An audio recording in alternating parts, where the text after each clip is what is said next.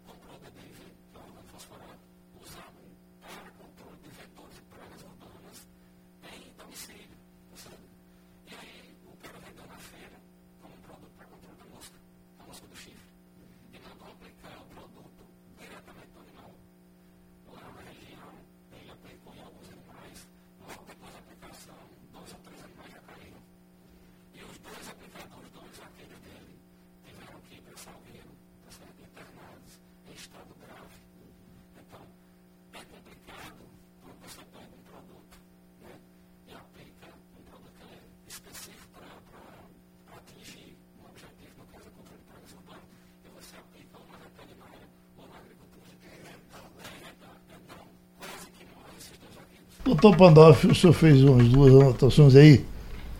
Pode certo. entrar com elas? Pode, Aldo. Primeiro, voltando dos controles que nós sofremos, são importantíssimos. E eu tenho uma história interessante para contar.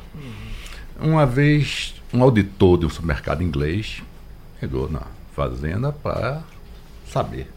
Ele foi lá, nós temos uma caderneta que tudo que usamos, tudo está ali. Tal hora eu vou usar isso em tal área, tal hora, tal hora, tal hora. Ele olhou a caderneta. Quando acabou de olhar a caderneta, ele fez: Eu quero ver a contabilidade.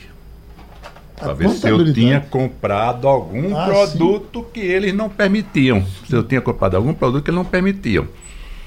Tudo bem. Olhou, olhou, passou uma tarde olhando assim as notas fiscais das, das lojas. Não satisfeito, quando terminou, disse, quero ir no lixo. O lixo de plástico, né? Do, nós fazemos uma lavagem dele, vasilhamos e tal. Com a varetinha ficou olhando embalagem para embalagem para ver se tinha alguma embalagem que ele não permitia. Uhum. É esse nível que nós sofremos. Esse é seu comprador, né? É o comprador. Uhum. O Merck Spencer, que é um dos maiores mercados da, da, da Inglaterra. Uhum. Então é esse. O controle lá é muito grande. O controle em cima da agricultura de uma maneira geral, eu tenho certeza que, que ah, quem compra o trigo para fazer seu pão na Alemanha, na França, o trigo brasileiro, eles querem saber a mesma coisa também. Eu não conheço, mas deve ser igual. Né? Deve ser tudo igual. Uhum. Nós fazemos toda vez que vai mandar uma fruta, nós fazemos o que ele chama, que ele falou aqui, análise de resíduo, para ver se tem algum resíduo de algum agrotóxico, né? Ele tem os limites de cada um, pode ser usado tal. E quando chega lá, eles fazem no laboratório deles também. Não é só, é aqui lá, são dois exames de resíduos que nós fazemos. Então é tudo, tudo dentro dos padrões exigidos, tanto pelo mercado como europeu, como pelos Estados Unidos. Uhum. Geraldo, eu queria só complementar a questão da importância do ITEP hoje, do Labitox ITEP, né? O Pandolfo deve, deve conhecer bem. Nós temos um laboratório hoje de excelência que dá o aporte a toda exportação do Estado, né? de forma rápida, ágil. Nós temos uma interface direta com a direção. Então, é, o laboratório hoje do, do, do, do, do ITEP, o LabTox, ele faz aproximadamente 500 princípios ativos. Então nós superamos até, no, no programa estadual, a quantidade de princípios ativos é, analisados no PARA. Uhum. Então o PARA faz em torno de 200, 220 princípios ativos. Não, não, me perdoe aí se, se falhar o número exato. Mas hoje o ITEP, que fomenta toda a parte de monitoramento de resíduo agrotóxico, e que embasa as exportações do Estado. É um laboratório reconhecido internacionalmente e que nos ajuda diretamente na fiscalização. Então, é um laboratório estadual? É o laboratório estadual. E fornece ao, ao, ao, o, ao produtor? E, a, a, é como eu estou colocando, ele tem uma uhum. interface direta com o produtor e praticamente toda a parte de exportação, os laudos, se, é, o Bandor pode até reforçar posteriormente, é, são emitidos pelo ITEP. O ITEP hoje é o laboratório de excelência, tá certo? E assim, todo o progresso em termos de monitoramento de resíduos agrotóxicos dá-se em virtude da fiscalização e também, essencialmente, do ITEP. Então, eu queria reforçar isso, a importância do ITEP para o Estado e a importância também para a exportação, para a economia do Estado de Pernambuco. Nossos compradores lá fora respeitam muito o ITEP. Um laudo indo do ITEP é um laudo bom para eles. Então isso é uma coisa que dá muita é, é tranquilidade. Tem um laboratório em Pernambuco, aqui na cidade é, universitária, um excelente laboratório. Isso é ótimo para uhum. quem produz. Nesses debates aqui nós temos falado mais, né, doutor Bandeira, da, da, da produção de carne, né, do, do, ah. do boi, do porco.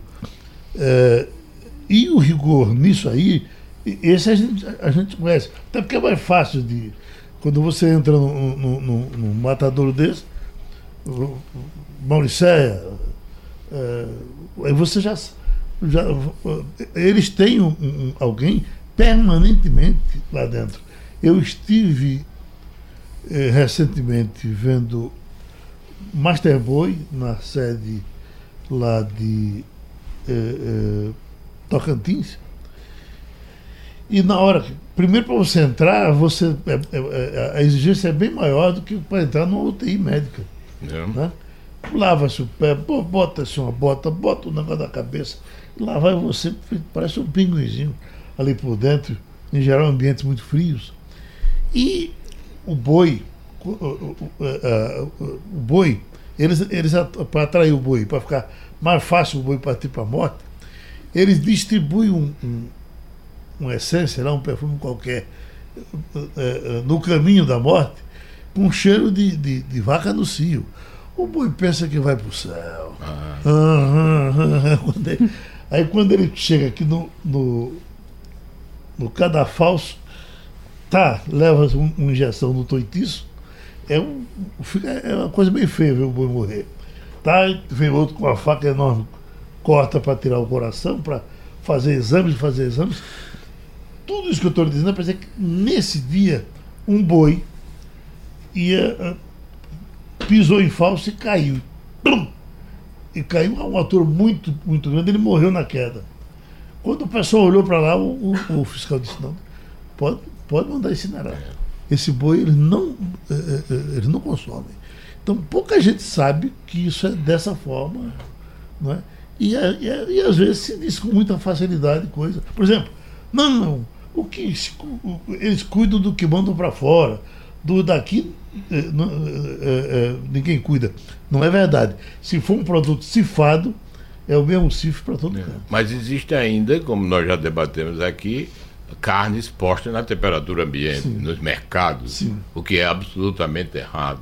Uhum. Quer dizer, na verdade, você tem ali. Nós, nós estamos num, num, país quente, né? Onde a temperatura sobe. E, e a carne fica ali, ninguém sabe quanto tempo. Se você pega essas carnes que não são congeladas, a rigor do ponto de vista médico, a carne mais segura é a carne congelada, porque ela é congelada na origem e vai ao consumidor, mantendo todas as propriedades e absolutamente isenta de micro-organismos. E o, a técnica de congelamento é uma técnica com nitrogênio, etc. Você chega em casa, descongela na geladeira durante 12 a 24 horas, o alimento está perfeito. Você pega essas carnes maturadas que são resfriadas, elas precisam ficar naquela temperatura de 8 graus e fica na bandeja do supermercado, ele está lá o termômetro 23 graus, ou na, no transporte, então a temperatura oscila a tal ponto que quando você vai comprar o produto, ele está escurecido, uhum. ele está com sabor não infectado, mas está com sabor adulterado. Então, este é o problema. Eu, hum. Lá em Gravatar, você chega no mercado tem carne exposta à temperatura ambiente de todo tipo, de boi, de cabrito, de carneiro.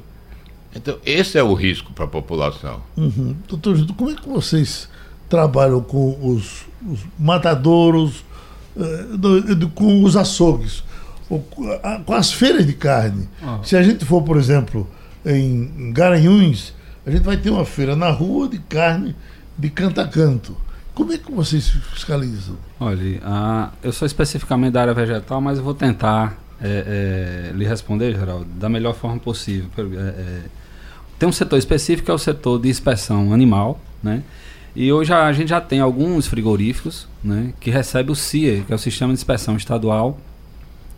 E aí tem uma tendência, né, a quem a, o estado já, já aderiu à Suasa, que é o sistema unificado, e alguns produtos com CIE, né, não entrou carne ainda, mas para alguns produtos com CIE, poderão ser comercializados em todo o país, mesmo com o sistema unificado, tá certo? Uhum. Com o CIE estadual, sem a necessidade do CIF. Então, com o sistema unificado e com a adesão do Estado, que foi agora recentemente, alguns produtos já estão migrando, saindo do CIF para o CIE, né? Uhum. E com o sistema unificado, eles poderão ser comercializados. Em relação especificamente à carne, a Adagro combate muito a questão do abate clandestino. Né?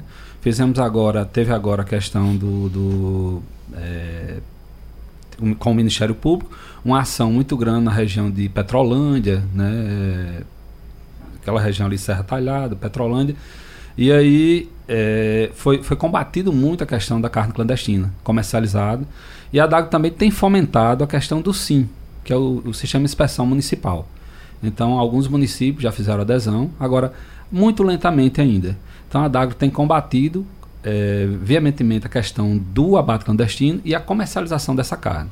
E sem dúvida é muito difícil esse, esse trabalho, porque você, o, o consumidor, é, é, é só você dizer que aquela carne é mais barata que ele compra. O né? consumidor né? deveria fiscalizar, Exatamente. mas não fiscaliza. E no município, a questão do SIM fica de responsabilidade para a vigilância sanitária. A DAG tem alguns fiscais que funcionam nesses abatedores regionais, que ficam permanentemente vistoriando a parte do abate, vistoriando os animais. E a necessidade também, Geraldo, eu, eu vou reforçar a questão da importância da emissão da GTA, da Guia de, de Trânsito Animal, e a vacinação contra a fitose. Então é um dos pontos que a Adagro tem, tem combatido é a questão da, da, da guia, ou seja, a ausência da guia. Então, alguns abates clandestinos abatem sem essa guia e a, a, a gente vem ano a ano, são duas vacinações anuais para a questão da fitose. Vocês estavam proibindo uh, uh, animais, acho que porcos, né? Vindos do Ceará e do Piauí. Né? Em relação à peste suína. Eles não podiam entrar no, no estado, já podem? Olha, a, não foi, não, pode, não, foi, não foi liberado ainda, tá uhum. certo? Lá foi detectado foco de peste suína, aqui ainda não. Então, para manter né, a, a, o estado protegido, a Adagro fez essa proibição uhum. né, da vinda de animais, tá certo? Vinda de, de, de, de, do Ceará para o estado de Pernambuco. Jurandir Barbosa, agrônomo, fiscal da Adagro. É, o, o, o tão falado veneno dos tomates uh, ainda é, colocado na mesma proporção? Tem dado muito trabalho a vocês? É, Geraldo, na verdade, né, o tomate e o pimentão surgiram aí na, na, no início da, de 2002 uhum. como os grandes vilões da questão do uso de agrotóxicos, né? O tomate ele vem caindo paulatinamente e você encontra algumas variedades, por exemplo, tomate cereja, né? Porque a gente tende a generalizar a produção. Por exemplo, tomate cereja hoje é produzido em estufa. Então, um tomate cereja é, é aquele pequenininho, o menorzinho. Um peitinho de moça? É, o, uhum. o menor. Uhum. Então, o, ele chama tomate cereja, que é um tomate até mais caro. Então, esse tomate tem uma, uma, vamos dizer assim, um monitoramento maior, ele é produzido em estufa, geralmente. E aí você tem níveis menores. Então a gente tende. Aquele modelo todo arredondado, que era da peixe antigamente. Que a gente chama, que a gente, é, que a gente chama de, de tomate de mesa. Uhum. Né?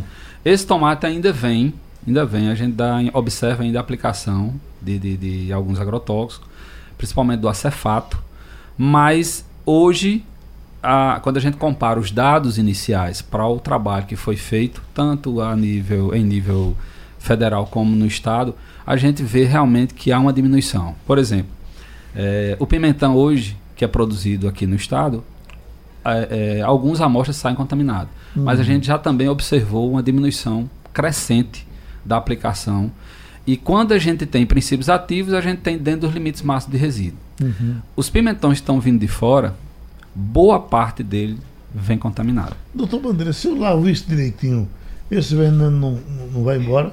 Não, o recomendado realmente é cozer, cozinhar o alimento. Cozinhar o alimento. É? Esse é o mais. tomate e pimentão a não ser, como ele falou, o tomate cereja, que a probabilidade é bem menor, você lavar só. Porque você lavar vai tirar a bactéria da cólera. Uhum. Né? Isso é, algumas bactérias saem, mas não tira os agrotóxicos.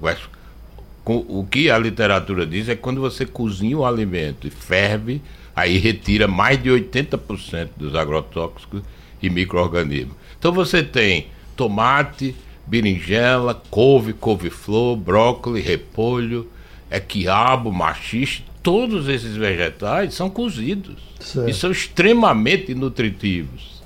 Então, é claro que você comer todas as folhas cruas, ok, para quem gosta, mas você tem os mesmos nutrientes hum. nesses vegetais que eu falei, e ainda alguns que têm uma viabilidade melhor, reduzindo muito os agrotóxicos. Doutor Roberto Pandolfi, o que está havendo com as abelhas de Petrolina. Ainda hoje veio uma matéria de Petrolina dizendo que está morrendo muita abelha em Petrolina e é uma preocupação dos senhores produtores. Exatamente, é uma preocupação nossa. Eu mesmo tenho produção de abelha na fazenda. Uhum. Produção de abelhas para polinizar a manga. Quando a manga, a manga florar, a abelha vai lá e faz o seu, seu trabalho. Nós temos muito carinho pelas abelhas, nós queremos que a abelha. Isso é um descontrole que existe em alguns setores lá, certo? Mas a fruticultura do Vale é muito atenta à questão da abelha e ela precisa da abelha. Sem abelha, nós vamos ter muita complicação na produção, principalmente das mangas. Uhum. É algo que nós nos interessamos muito, em manter as abelhas, lutar para que elas estejam né, por perto, elas estejam junto da gente. Uhum. É, Geraldo, é uma preocupação latente da Adagro. A Adagro já vem discutindo há bastante tempo internamente a questão da proteção das abelhas. Um dos princípios ativos hoje é, que causa um dano muito grande é o fipronil, né, que é utilizado para controle de cupins. né, na, na, na, nas propriedades. E a gente sabe, tem, tem conhecimento que realmente vem aumentando. Né? Foi, foi feita uma denúncia hoje, como você relatou, até de uma pesquisadora lá, Sim. e relatando a associação. A Adagro tende a criar medidas protetivas em relação à parte da abelha e discutir internamente, a gente vem discutindo, criação de portarias que possam realmente estabelecer limites de distanciamento das áreas de produção de mel. Então, seria um dos pontos. E outra questão é a, a, os horários de aplicação. A gente sabe que a abelha visita geralmente no início da manhã. Então, um dos pontos seria a questão de evitar as aplica a aplicação de agrotóxicos nesse período de visitação das abelhas. Porque sabe que vai estar tá contaminando também esses insetos. Uhum. E aí é a importância da abelha, não só para a produção, para a questão econômica, mas para toda a cadeia né, da biodiversidade de, de uma região. Então, uhum. ele é um polinizador. Sem abelha na região, a gente não tem fruta. Doutor professor, então não tem nenhum interesse pelo mel, é só pelo trabalho Não, só pelo trabalho dela. Uhum. Certo? Nós temos lá, colocamos junto da manga e pela unicamente polinizar a manga e a manga conseguir dar seus frutos. Senão, não teríamos manga.